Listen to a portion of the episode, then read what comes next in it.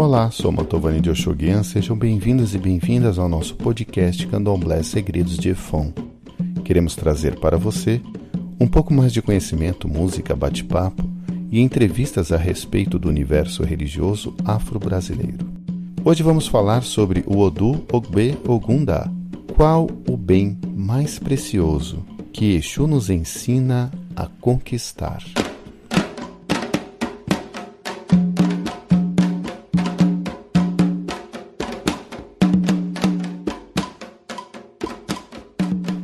Ano de 2008, tive a oportunidade de conhecer uma pesquisadora da USP, a Ronilda Iaquemin Ribeiro. Professora estudiosa da tradição iorubá, tive a oportunidade de ler um livro maravilhoso dela, Alma Africana no Brasil, e fiquei encantado com a cosmologia africana que ali ela apresenta. Levantei algumas questões enquanto preparávamos o almoço junto com os seus filhos.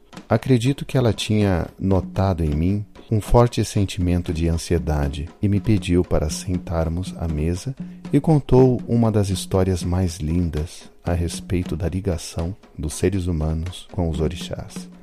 Antes de fazer esta narrativa, desejo a você, Yaquemin, o precioso Adô que você me ensinou a conhecer.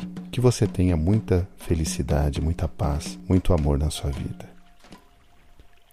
Pembelecu realizou a consulta oracular para Igum, primogênito de Eledumare. Igum adoeceu e o seu pai desejava curá-lo. Eledumare fez pelo filho tudo que pôde, mas sem sucesso. Abriu a porta do Orum para que ele fosse morar com os seres humanos no Aie. Totoibará foi quem adivinhou para Orumilá, quando ele lamentava sua falta de sorte na vida. Ele foi consultar Ifá para saber se teria dinheiro para ter um lar e criar seus filhos. Seus adivinhos o aconselharam a fazer um ebó com cinco galinhas. Se ele fizesse esse ebó durante cinco dias, no quinto dia toda a riqueza desejada chegaria às suas mãos. As galinhas deveriam ser sacrificadas ao seu Eledá, uma a uma, diariamente, até completar cinco dias. As vísceras de cada galinha sacrificada seriam retiradas, colocadas numa cabaça, cobertas com azeite de dendê e levadas a uma encruzilhada. A carne da galinha poderia ser consumida por ele e sua família. A caminho da encruzilhada, onde seria entregue a oferenda, Orumilá deveria ir cantando em alto e bom som: Que a sorte venha a mim, que a sorte venha a mim, que a sorte venha a mim. Esse ritual deveria ser respeitado nos cinco dias consecutivos. Orumilá procedeu de acordo com a orientação e assim começou a fazer o ebó, sacrificava as galinhas e levava suas vísceras cobertas com azeite de dendê para a encruzilhada. Lá chegando, depositou a oferenda no chão e rezava pedindo que a sorte chegasse para ele. Em frente à encruzilhada onde Orumilá entregava as oferendas, havia uma floresta, e ali vivia Igum, filho de Eledumare. Assim que Orumilá deixava os ebós e saía dali, Igum ia lá e comia a oferenda. Igum, filho de Eledumare, tinha cinco doenças: na cabeça, nos braços, no peito, uma corcunda e aleijão nos pés. No primeiro dia em que comeu a oferenda de Orumilá, Igum ficou curado do problema que tinha na cabeça. No dia seguinte, Orumilá levou novamente seu ebó, repetindo os mesmos rituais, sem saber que alguém comia sua oferenda. Assim que Orumilá saiu da encruzilhada, Igum foi lá e comeu a oferenda, e seus dois braços, que antes não esticavam, esticaram-se. No terceiro dia, Orumilá continuou o seu processo, levando nova oferenda à encruzilhada. Ao terminar de colocar o ebó, ele cantava: Que a sorte venha a mim. A corcunda que havia em suas costas desapareceu. No quarto dia, a mesma coisa, havia sido curado. No quinto dia, Orumilá levou sua oferenda para cumprir os rituais. No caminho, ia cantando o mesmo refrão dos dias anteriores.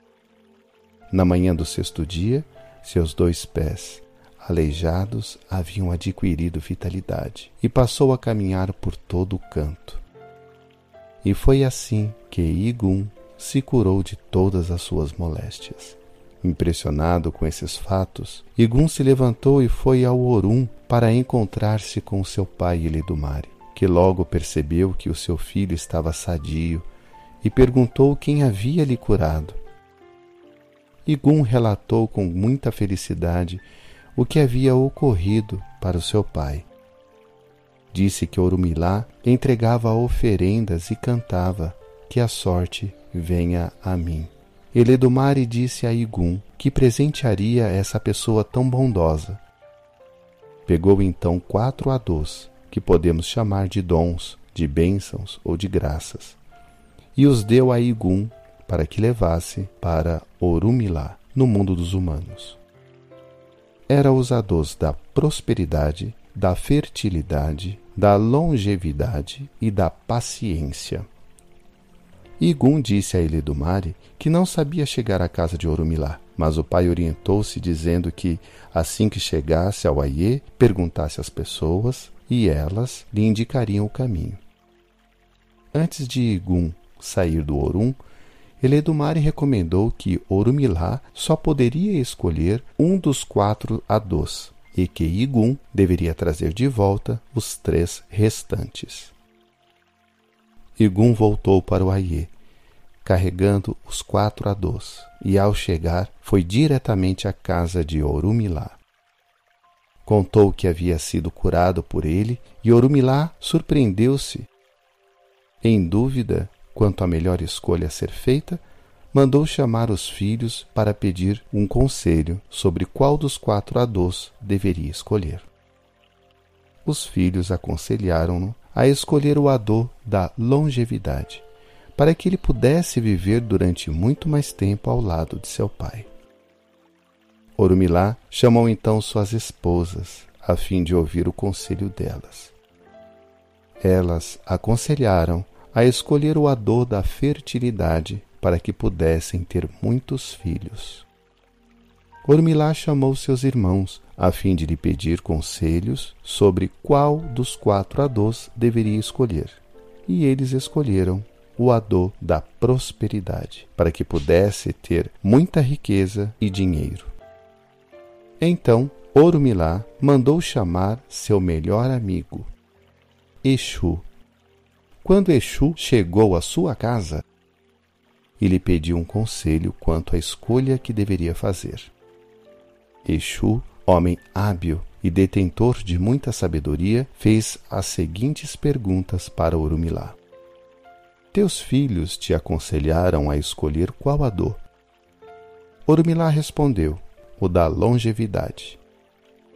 Exu falou então, não escolhe esse ador, porque não há uma única pessoa que tenha vencido a morte. E lembrou que por mais tempo que se viva, um dia teremos que deixar este mundo. As tuas esposas te aconselharam a escolher qual a dor. E Orumilá respondeu: O da fertilidade. Exu disse: Orumilá, você já tem filhos. E teus irmãos aconselharam escolher qual a dor. Orumilá respondeu: O da prosperidade. Exu disse: Não escolha esse ador. Porque se você enriquecer, você eliminará a pobreza da família, e seus irmãos continuarão acomodados, eles que procurem prosperar e devem ir trabalhar para conquistar o pão de cada dia. Orumilá perguntou então a Exu: Qual dos adôs eu devo escolher? E aconselhou Orumilá a escolher o adô da paciência. Ormilá aceitou a sua orientação e devolveu a Igum os três restantes. Nem os filhos, nem as esposas, nem os irmãos de Orumilá ficaram felizes com a sua escolha. Igum iniciou sua viagem de volta ao Orum. levou consigo os três adôs restantes para devolvê-los ao seu pai. Porém, no meio do caminho, o adô da prosperidade lhe perguntou: Onde está a paciência? Igum respondeu que ela estava na casa de Orumilá. A prosperidade disse a Igum que voltaria para ficar com a paciência, porque só fica onde ela está. Não tinha por que retornar. Em pouco tempo, desapareceu da mão de Igum e foi juntar-se na casa de Orumilá. A fertilidade também perguntou a Igum onde estava a paciência. Igum respondeu que ela estava na casa de Orumilá. A fertilidade lhe disse que só fica onde está a paciência. Assim a fertilidade levantou-se e foi morar com a paciência na casa de Orumilá.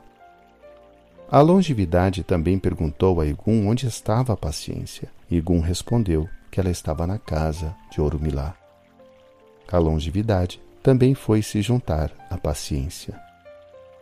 Quando Igum chegou ao Orum, Eledumare perguntou onde estavam os três adôs restantes. Igum respondeu que eles retornaram para a casa de Orumilá para ficar junto com a paciência. Igum disse ao seu pai que pretendia retornar ao Aie para buscá-los e trazê-los de volta. Mas Eledomare disse: Não precisa ir buscar os três adôs, pois de fato todos pertencem a quem escolher a paciência. Quem tiver paciência terá longevidade, fertilidade e prosperidade. Assim, tudo transcorreu bem com Orumilá por ter escolhido o Adô da paciência que o fez se tornar um grande rei. Teve muitos filhos e viveu durante muito tempo. Teve tanta riqueza que construiu inúmeras casas pelo mundo. Dançou e alegrou-se. Louvou aos seus adivinhos e nunca mais deixou de pedir conselhos a Exu, o seu melhor e verdadeiro amigo. Siga nossa página no Facebook, Candomblé Segredos de Efon. Nosso site candomblésegredosdeefon.com.br. Nosso Instagram Candomblé Segredos de Efon. No YouTube, inscreva-se no nosso canal e clique no sininho para receber novas publicações. A Enjolaió Moefon Faraió. Dancem, os filhos de Efon nasceram para a felicidade. Olorum Abaunxé. Que Oloque e Oxum traga boa sorte e que o Adô da paciência traga muitas felicidades para todos vocês. Até o nosso próximo episódio.